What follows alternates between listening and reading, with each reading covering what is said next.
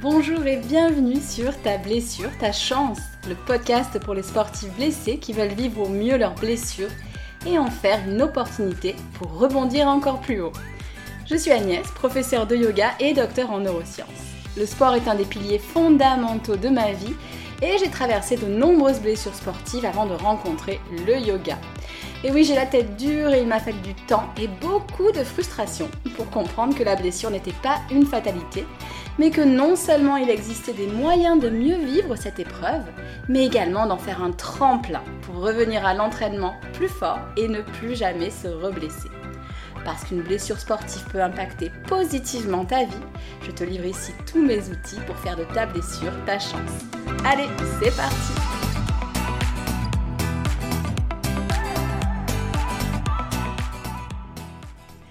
Bonjour, j'espère que tu vas bien. Je suis très heureuse de te retrouver pour ce nouvel épisode de podcast assez concis dans lequel je te livre mes 8 étapes pour surmonter une blessure sportive grâce aux outils du yoga.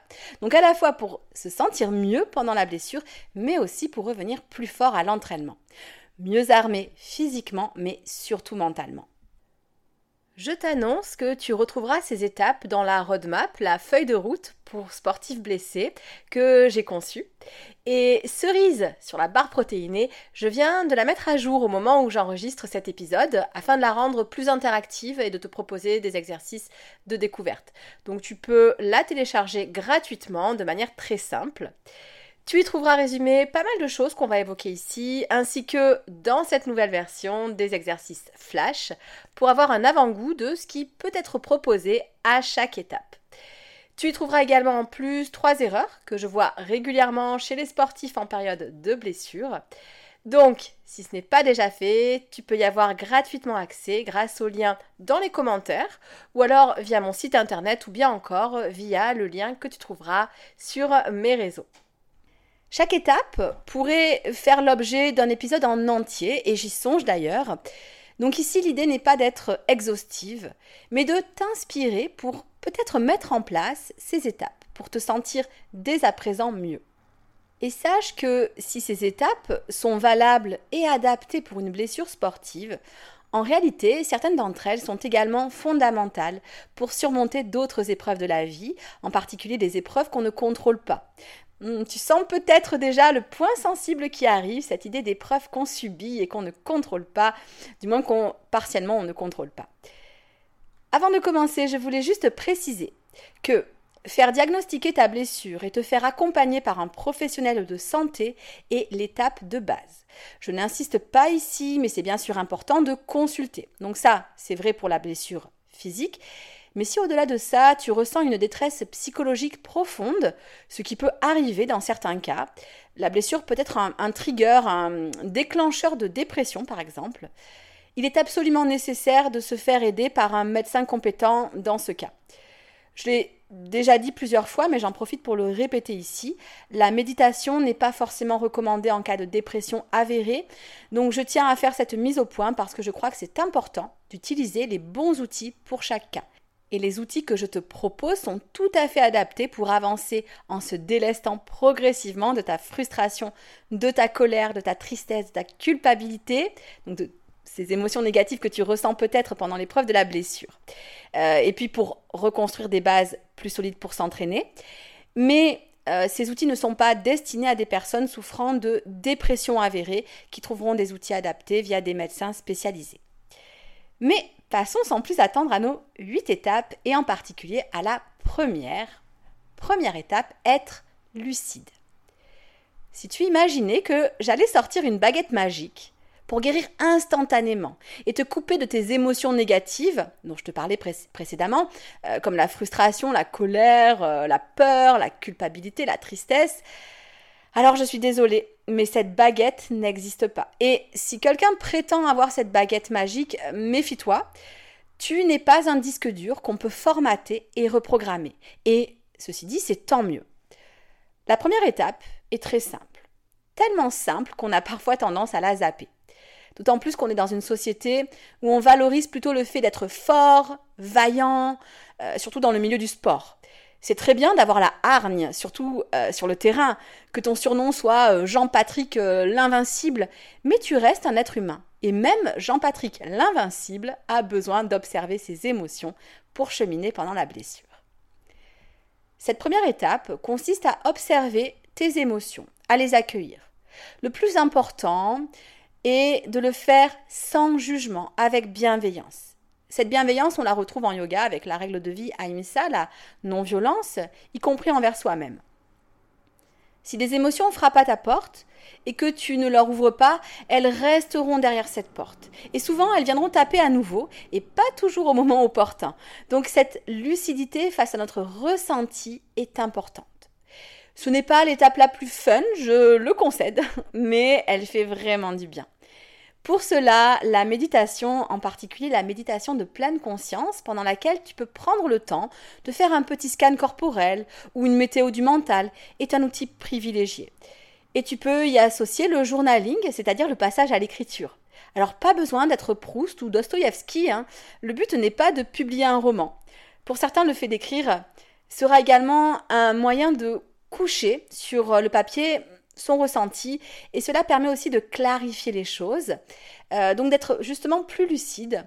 Et on va en venir à notre deuxième étape, la deuxième étape qui est apaiser et libérer ses émotions. Le simple fait d'observer les émotions grâce à la méditation et éventuellement grâce à un travail d'écriture permet en soi d'apaiser les émotions. Donc finalement, cette deuxième étape est déjà plus ou moins englobée dans la première, mais on peut aller plus loin dans la libération des émotions. Ici, j'irai vers des exercices de respiration ou bien encore des pratiques douces comme le yin yoga. Si tu veux en savoir plus sur le yin yoga, ce yoga très lent et adaptable, je t'invite à écouter l'épisode 2 du podcast. Beaucoup de sportifs vont être attirés par un yoga très dynamique, moi la première, et que je recommande pour des sportifs qui ne souffrent pas de blessures. Mais dans cette deuxième étape, pour un sportif blessé, le yin yoga est une pratique particulièrement adaptée, alors que ce n'est pas forcément le cas du yoga dynamique. Si chez un sportif non blessé, je conseille justement le yoga dynamique pour euh, éviter les blessures, euh, je guide davantage vers le yin yoga chez un sportif blessé. Alors je sais que le sportif blessé a hâte de bouger. À nouveau, euh, mais patience. Là encore, pour approfondir, je te renvoie vers cet épisode numéro 2 du podcast Quel yoga pour un sportif blessé. Les respirations, le yin yoga vont ainsi permettre de se reconnecter à ses émotions. Donc là, on est encore un petit peu dans le travail hein, de la première étape euh, et faire de l'espace, les laisser partir. Donc vraiment, voilà, ces deux premières étapes sont euh, liées. Et ce sont des pratiques que je conseille de conserver même à la reprise de l'entraînement, pour garder ce lien de connexion étroit avec les émotions et le corps. Lorsqu'on est sportif, on a tendance à se focaliser sur des activités très toniques, hein, comme euh, je le disais euh, précédemment. Et comme je le disais, même si vraiment je conseille ces, pratiques, hein, euh, qui sont tout à fait OK en soi, hein, et qui sont même très profitables, il est aussi très profitable de les équilibrer par des pratiques plus douces. Donc, J'en reviens ici à mon yin yoga. C'est vraiment l'équilibre entre le yang, le dynamique du sportif, et le yin qui saupoudre la pratique de douceur. Et justement, la blessure sportive est un bon moment pour découvrir ce genre de pratique douce. Alors, ok, c'est un peu une découverte forcée, hein, parfois, mais c'est une découverte qui est précieuse. Alors qui n'est pas forcément évidente au début, il faut souvent euh, un petit peu de temps pour euh, s'y faire, mais c'est vraiment un outil précieux. Alors, de mon côté, juste pour vous donner mon expérience, je ne prétends pas pratiquer moi-même 10 heures de yin yoga par semaine. Je pratique plutôt du yoga dynamique, à vrai dire, pour ma pratique personnelle. Mais par contre, une heure de yin yoga dans ma semaine, le dimanche soir, est devenu un petit rituel que je ne manquerai sous aucun prétexte et qui me, fait vraiment un, un bien fou et contribue au fait justement d'être dans mon corps et de ne plus me reblesser. La troisième étape est une étape fondamentale, mais loin d'être aisée, ça je l'avoue. Euh, enfin, elle l'est sur le papier, mais pas dans les faits. La troisième étape, c'est accepter la situation. Avant toute chose, une précision importante pour éviter que tu ne fuis immédiatement. L'acceptation, que l'on retrouve dans la règle de vie yogique appelée Santosha, n'est pas synonyme de résignation. Loin de là. Cela ne signifie pas rester passif. Cela signifie allouer son énergie à ce que l'on peut contrôler afin de faire les justes actions dans cette épreuve particulière. Cela signifie lâcher prise sur ce qu'on ne peut pas contrôler. De mon côté, au cours de ma vie, c'est probablement une des règles de vie yogique qui a été le plus dur à mettre en place, je l'avoue, mais qui a aussi été la plus libératrice, parce qu'elle permet de lâcher prise. Or, rien de plus difficile que le lâcher prise, euh, notamment pour un sportif, et surtout quand on nous dit lâche prise, lâche prise. Euh, au contraire, hein, en général, c'est plus crispant qu'autre chose. L'acceptation mériterait au moins un épisode à lui tout seul. Donc ici, je vais rester assez superficielle, mais j'insiste sur le fait que c'est vraiment une étape indispensable pour se sentir plus serein, mais aussi ensuite pour mettre en place les actions justes pour euh, donc mieux cheminer et euh, ne plus se reblesser. Ne pas accepter, c'est s'épuiser à nager à contre-courant. En période de blessure, on doit garder un maximum d'énergie pour reconstruire à partir de la blessure et éviter justement de s'épuiser. Accepter ne veut pas dire qu'on se laisse couler, on nage, mais en se servant du courant, que de toute façon on ne peut pas contrôler. On retrouve ici des enseignements de la psychologie positive et si tu veux creuser cette piste, je te renvoie vers l'épisode numéro 1 du podcast. Au niveau des outils, on va retrouver les mêmes que précédemment, mais utilisés de manière un petit peu euh, différente. La méditation, l'écriture et le yin yoga sont là pour t'accompagner dans cette étape décisive de l'acceptation. Ces pratiques vont progressivement t'apprendre justement ce lâcher prise. Et en ce qui concerne le journaling, tu pourras aussi t'en servir pour faire la part des choses entre ce que tu peux contrôler et ce que tu ne peux pas contrôler. C'est d'ailleurs un des exercices que je te propose dans mon kit de survie et que je trouve particulièrement transformateur, en particulier associé à des exercices autour de la pensée, du vocabulaire, etc. etc. C'est un petit peu comme si tu changeais de lunettes pour voir les choses un peu différemment et c'est justement vers cela que te conduit la quatrième étape. Donc cette quatrième étape, c'est adopter un filtre plus juste. Je veux préciser que je ne te propose pas le filtre au pays de Candy ou euh, oui oui et son taxi. Se répéter en boucle je vais bien, tout va bien ne mène à rien, on est d'accord. Je te le disais dans l'épisode précédent et cela est toujours d'actualité, ton cerveau sait que la situation de la blessure n'est pas chouette et prétendre le contraire ne sert à rien, voire est contre-productif puisque cela t'amène à ne pas suivre la première étape dont on parlait, la lucidité. Par contre, c'est toi qui as le pouvoir de trouver du positif dans cette épreuve.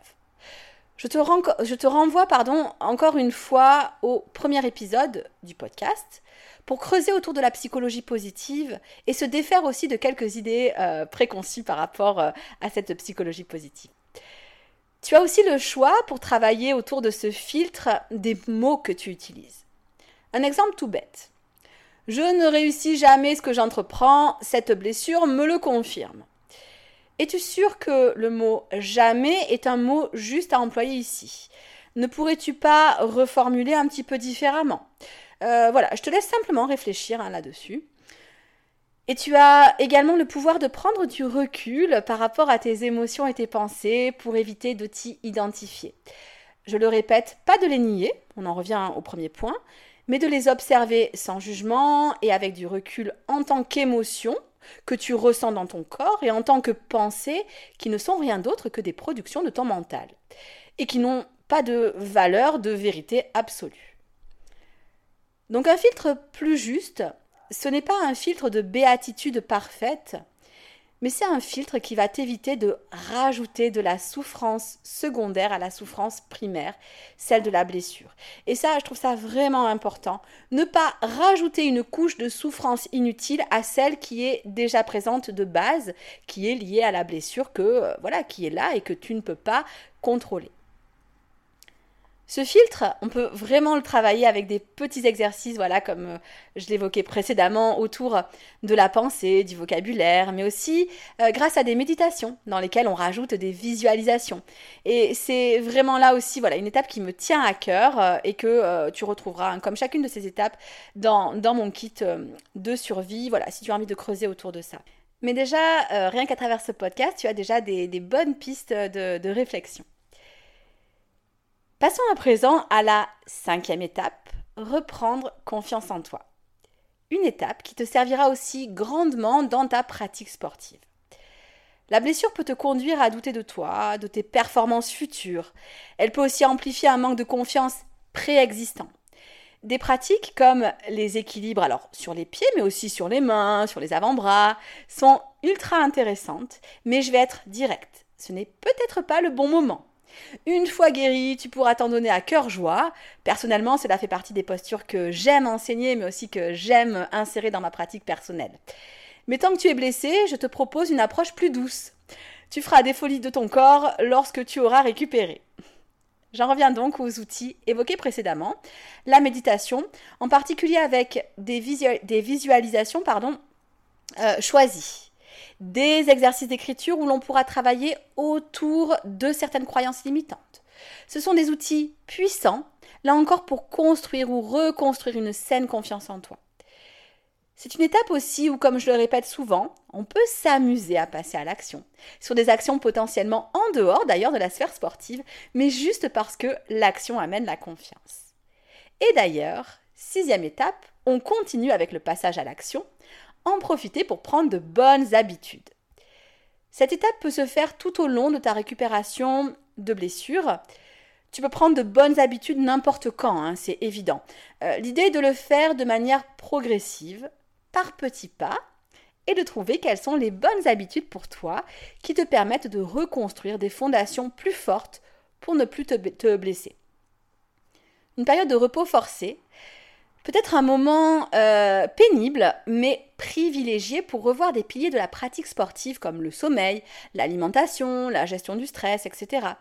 Euh, je n'irai pas beaucoup plus en profondeur ici, mais le fait d'être proactif, d'aller vers une régularité dans certaines habitudes qui sont bonnes pour toi, permet d'alimenter aussi la confiance en toi, donc on en revient à l'étape précédente, et euh, un retour serein donc à l'entraînement, voilà, qui sera bien sûr plus facile si tu as mis en place des bonnes habitudes. Alors ici, il ne s'agit pas de se forcer à faire des choses qu'on n'a pas envie de faire, mais de trouver de la joie peut-être, euh, alimentée par un peu de fierté, pourquoi pas, à mettre en place ces, habitudes avec régularité, donc avec tapas, hein, cette règle éthique du yoga. Donc, euh, se connecter à ses intentions pour construire des habitudes plus en adéquation avec une pratique sportive sans blessure. C'est vraiment une piste intéressante, je trouve. Et, je répète, on en revient bien sûr à tout ce qui touche au stress, au sommeil, à la récupération, à l'alimentation, à l'hydratation. Donc vraiment, c'est un champ qui est assez large. Et je sais que tu sais, mais pour moi-même avoir voulu coupler mauvaise hygiène de vie et sport, euh, ça marche, mais pas longtemps. En tout cas, pas dans une pratique à long terme. Et je ne parle pas de devenir psychorigide du sommeil, de l'alimentation, etc., mais d'avoir cette intention d'utiliser les habitudes comme des piliers de la pratique sportive. Et ce qui est intéressant aussi ici, c'est qu'on sait que quand on va pas bien, par exemple en cas de blessure, quand on a des émotions qui ne sont pas agréables, on a tendance justement à lâcher un peu les bonnes habitudes si elles étaient en place, ou éventuellement même en, en prendre de mauvaises. Donc ici, ce qui est intéressant, c'est que ces bonnes habitudes, ça va être intéressant à prendre parce que tu vas vraiment t'y pencher de manière consciente dessus. Et puis vu que tu auras fait tout le travail précédent toutes euh, les étapes précédentes, mais tu auras appris à mieux gérer tes émotions négatives et donc ce sera plus facile de mettre en place ces habitudes qui sont euh, bonnes pour toi, pour cheminer sereinement et pour éviter la récidive de la blessure. Donc ici vraiment, je reviens sur cette idée d'intention. D'intention, ici hein, dans cette sixième étape, c'est de mettre en place des choses qui sont bonnes pour toi. Mais justement, en parlant d'intention, ça fait une belle transition vers ma septième étape, qui est faire un point sur tes réels objectifs. C'est une étape difficile, je le concède, mais le repos forcé est un moment idéal pour te poser les bonnes questions autour de tes aspirations, dans le domaine sportif, mais peut-être même euh, dans d'autres sphères de ta vie. On a plus de temps pour se poser et plus de temps pour se poser les bonnes questions. C'est le moment parfait pour prendre euh, le temps de redéfinir ce qui te fait vraiment vibrer, ce vers quoi tu as envie d'aller, bref, ton pourquoi. Alors, attention, on est souvent fragile en période de blessure, donc c'est une étape à ne pas précipiter. En méditant et créant de l'espace dans le mental, on favorise l'émergence de ce pourquoi. Le travail de journaling a bien sûr ici particulièrement sa place, avec encore une fois des exercices qui permettent de se poser des bonnes questions, euh, car en général, ce ne sont pas forcément les réponses qui sont le plus dures à trouver, mais les questions. Certaines questions qu'on n'a pas toujours envie de se poser. Est-ce que ceci a encore sa place dans ma vie? Est-ce que cette pratique telle qu'elle a encore sa place? Quelles sont les raisons qui me poussent à faire cela? Y a-t-il de nouvelles choses vers lesquelles j'aspire? Alors, je te rassure immédiatement, on n'est pas obligé de partir en psychothérapie pour explorer ça. Bien sûr, c'est une possibilité, hein, si on veut creuser, pourquoi pas. Mais être honnête avec soi-même en passant par un travail d'écriture, souvent peut déjà être un grand pas vers plus d'alignement ou vers une, pratique euh, plus en adéquation avec nos valeurs, plus à l'écoute de nos besoins, de notre corps. Et c'est ça qui devient intéressant, une pratique où le risque de blessure diminue. Alors, deuxième chose, je te rassure aussi, cela ne signifie pas chambouler tout ton entraînement. Pour certains, ce sera juste ajuster certaines pratiques qui ne nous conviennent plus pour les adoucir ou au contraire peut-être pour leur donner un meilleur cadre. C'est une chose que je trouve importante aussi, hein, c'est cette notion de cadre qu'on peut euh, mettre en place. Euh, ce sera peut-être se reconnecter tout simplement à la joie de pratiquer. C'est une des choses qui, pour moi, m'a permis euh, de mieux comprendre euh, mon fonctionnement et d'avoir une pratique sportive dans laquelle je préserve davantage mon corps. Vraiment, cette reconnexion à la joie. Et si cela t'inspire, tu peux aussi aller euh, écouter l'interview de Zoé Daligo qui nous raconte son chemin à ce sujet. Et quand je parle de faire ça dans les différentes sphères de vie, c'est que tu t'apercevras que peut-être tu vas trouver dans d'autres sphères de vie des émotions que tu recherches à travers ta pratique sportive et vice-versa. Je te donne un exemple. Tu es quelqu'un de très attaché à ta liberté. C'est une valeur que tu trouves dans le domaine pro, par exemple. Par contre, tu l'as complètement occultée de ta pratique sportive parce que tu t'es enfermé dans, des injonctions à pratiquer. La question à se poser, la question à creuser sera alors Comment peux-tu infuser cette notion de liberté qui t'est si chère dans ta pratique sportive? Si tu es adepte de la pratique en salle ou en stade, est-ce que tu ne pourrais pas varier ton entraînement avec une pratique en extérieur plus sauvage, entre guillemets? Je ne sais pas si c'est le terme adéquat, mais c'est l'idée. Cela ne signifie pas faire moins, mais faire différemment pour retrouver un alignement avec tes valeurs essentielles. Autre exemple dans l'autre sens. Une valeur essentielle dans ton sport est la créativité. Cela peut par exemple être le cas en danse. Peux-tu amener cela dans d'autres sphères de ta vie? Cela te donne ainsi de nouveaux lieux, entre guillemets, pour éprouver cette créativité. Donc tu l'auras compris, c'est probablement l'étape la plus difficile. En, en tout cas, cela l'a été. Et les régulièrement, encore pour moi, hein, c'est un travail à faire et probablement à refaire régulièrement.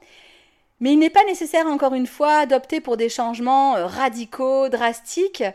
Euh, parfois, il s'agit juste de changer légèrement d'état d'esprit face à l'entraînement, par exemple. Mon idée ici n'est pas de transformer euh, Jojo Gros Biscotto en lapin qui gambade dans les champs, ni de transformer une crossfiteuse en, ballerine euh, euh, ou un coureur en artiste de, cirque. c'est juste de susciter une réflexion vers un réajustement qui, pour certains, sera minime, voire peut-être même inexistant. Hein. Mais dans ce cas-là, c'est rassurant, ça veut dire que tu es déjà euh, aligné avec ta pratique. C'est en tout cas une étape qui sera extrêmement différente d'une personne à l'autre, car chacun la fera suivant sa vision, suivant son prisme. Les réponses aux questions qui touchent aux objectifs ne sont donc ni bonnes, ni mauvaises, ni justes, ni fausses. Et elles peuvent bien sûr évoluer avec le temps, donc c'est une étape qu'on peut refaire régulièrement. Et même sans blessure, c'est une étape que je recommande de faire au moins annuellement. Passons à présent à la dernière étape, l'étape numéro 8, intégrer le yoga dans ta pratique sportive. La méditation, la respiration, l'écriture sont des outils que je te conseille de conserver pour vivre un quotidien de sportif plus serein, à l'écoute, euh, de ton corps. Et ce sont même des outils qui te permettront d'accroître tes performances. Mais ça, c'est une autre question. Le débat autour des bénéfices des étirements dans la pratique sportive euh, est encore ouvert mais ce qui est sûr, c'est que si cela te fait du bien, alors n'hésite pas à adopter des échauffements ou des étirements issus du yoga, dans le respect de la, de la biomécanique, euh, bien sûr, hein, pour euh, gagner en amplitude, en mobilité et récupérer. De mon côté, j'ai un réel bonheur à sentir de l'espace dans mon corps et si je cours beaucoup par exemple, en zappant mes étirements ou en zappant mes séances de yoga pendant plusieurs jours, alors je me sens vraiment nettement moins à l'aise dans mon corps et même dans, ma course. Et à présent, c'est donc le moment où je prêche pour ma paroisse. Une fois en pleine forme, tu peux intégrer progressivement des pratiques de yoga plus physiques comme le yoga vinyasa ou le yoga flow afin de travailler ta mobilité, ton gainage, ton équilibre, ta confiance en toi. Les pratiques de, vinyasa et de flow par exemple plaisent beaucoup hein, aux sportifs par le côté un petit peu créatif mais aussi par le côté très engageant. Et à travers euh, ces pratiques de yoga dynamique et ces fondamentales, tu apprendras à écouter ton corps un peu comme une heure de connexion au corps, en mouvement. Et ça, c'est une, merveilleuse opportunité d'établir euh, voilà, cette relation au corps. Et en complétant cette pratique très dynamique avec les pratiques citées précédemment comme le yin yoga et les pratiques douces, hein, comme je te disais, méditation, euh, écriture, etc., tu mets vraiment en place un combo gagnant. Alors ici, petit bémol, bien sûr, le risque zéro n'existe pas.